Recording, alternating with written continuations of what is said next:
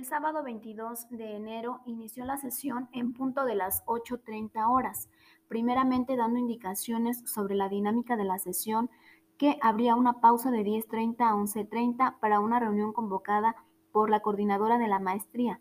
Enseguida escuchamos la canción Uno mismo del autor José José, reflexionando sobre la importancia de sanar y construir nuestro destino, así también de la búsqueda de la felicidad como un trayecto. En un segundo momento se realizó la presentación modelo tutorial en donde se analizaron los siguientes puntos. Características de la actividad tutorial, considerada como un conjunto sistematizado de acciones educativas centradas en el estudiante. Metafóricamente se considera la docencia y la tutoría como un matrimonio por el acompañamiento y la relación que tienen. Sin embargo, esta última es complementaria, puesto que abona y contribuye proceso de enseñanza-aprendizaje, pero nunca sustituye la docencia, por lo tanto es interdisciplinar. Uno de los puntos esenciales respecto a esto en el nivel de secundaria es que no debería considerarse la tutoría como una materia, ya que la mayoría de los estudiantes únicamente tratan de aprobarla. Sin embargo, esta debe de ofrecerse en espacios y en tiempos diferentes a los de los programas de estudio. Esto para poder cumplir sus objetivos. Y hablando de objetivos, el objetivo general de la tutoría es contribuir a elevar la calidad del proceso formativo en el ámbito de la construcción de valores, actitudes y hábitos positivos y a promover el desarrollo de habilidades intelectuales en los estudiantes mediante la utilización de estrategias de atención personalizada que contemple actividades docentes regulares. En base a ello, se hizo la pregunta de que si la tutoría tiene relación con la axiología. Después de un análisis, la conclusión fue que sí, puesto que la tutoría necesita una educación en valores que se hace visiblemente importante en la nueva sociedad del conocimiento, basándose por supuesto en la ética y vinculando componentes como son el cognitivo relacionado a conocimientos y creencias, el afectivo referente a sentimientos y preferencias y el conductual que corresponde a acciones, declaraciones e intenciones. Esto bajo un nuevo paradigma de transformación que haga conjunción entre procesos tradicionales y procesos innovadores, es decir, que tome en cuenta las entrevistas, la orientación, el acompañamiento, los programas institucionales como lo son el PAD y el PID, con los procesos innovadores que consideran el currículum a través de los planes y programas, el enfoque por competencias y la formación en valores en apoyo a la autonomía de los estudiantes. Además, se hizo énfasis en que la tutoría revitaliza la práctica docente mediante la proximidad y en interlocución entre profesores y estudiantes. Esto incide de manera benéfica en la formación integral. Es decir, que los docentes debemos de ver más allá del hacer el compartir. Un claro ejemplo, los consejos técnicos en donde podemos compartir aquellas experiencias favorables y desfavorables en nuestros centros o lugares de trabajo, de manera que estos sean benéficos para fortalecer esta formación integral y no sea por mero cumplimiento del calendario escolar. A ello se suma que la tutoría debe crear climas de confianza con el fin de propiciar el conocimiento de distintos aspectos que influyan en el desempeño escolar. Cabe aquí mencionar la congruencia entre actos y acciones de quienes ejercen este papel de tutores.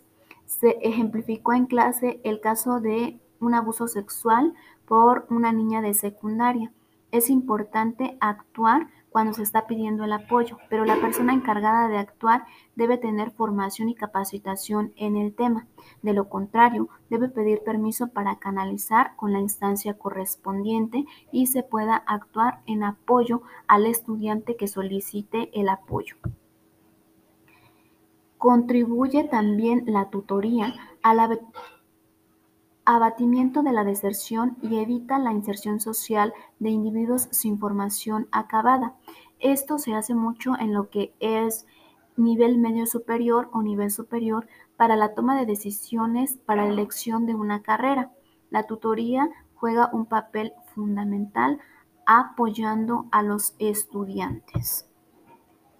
De acuerdo a ello, es importante también analizar la función que tiene el PAT en el proceso de implementación del programa de tutorías a partir de sus fases planeación, operación y evaluación.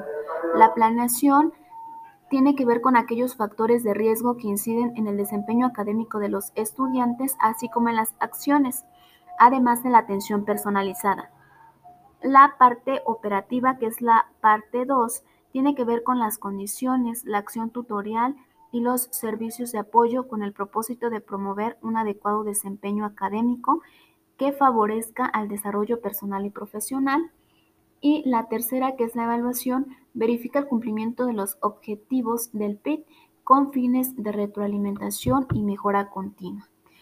Mm, de acuerdo a eso, el contenido del PAT se basa en nueve puntos fundamentales, 1. Objetivo, 2. Justificación, 3. Delimitación del problema, 4. Acciones, 5. Metas, 6. Responsables, 7. Recursos, 8. Evaluación y 9. Calendarización.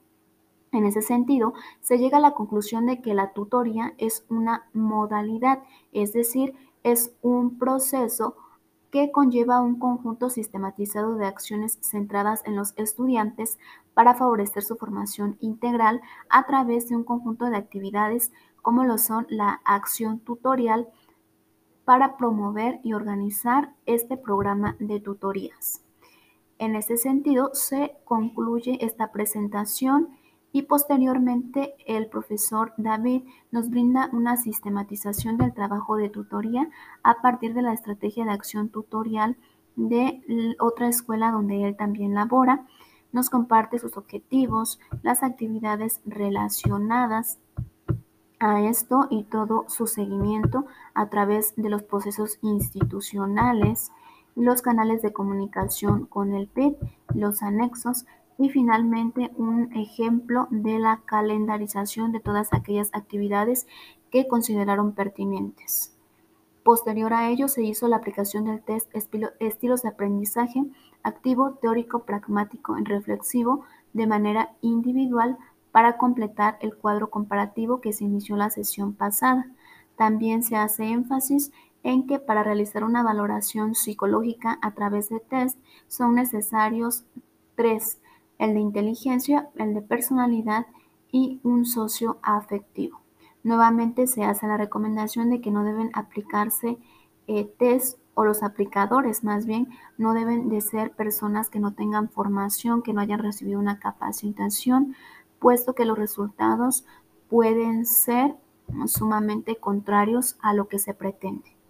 A continuación, en la sesión el maestro comparte el video sorprendizaje sobre la importancia de la educación a partir de elementos que activen, motiven, sorprendan y mejoren a los estudiantes y los entusiasmen. De acuerdo a este video se realizó un dibujo que partió de un símbolo, un escudo relacionado con un diferenciador, es decir, que nos hace diferentes de todos aquellos maestros, que aportamos nosotros para hacer la diferencia a la educación como docentes. Hubo una participación en torno a ello y para finalizar la sesión el maestro explicó los elementos más importantes para el manual de tutorías que también es un rubro a evaluar dentro de su materia con esto culminó la sesión, siendo las 14 horas con 40 minutos del mismo día.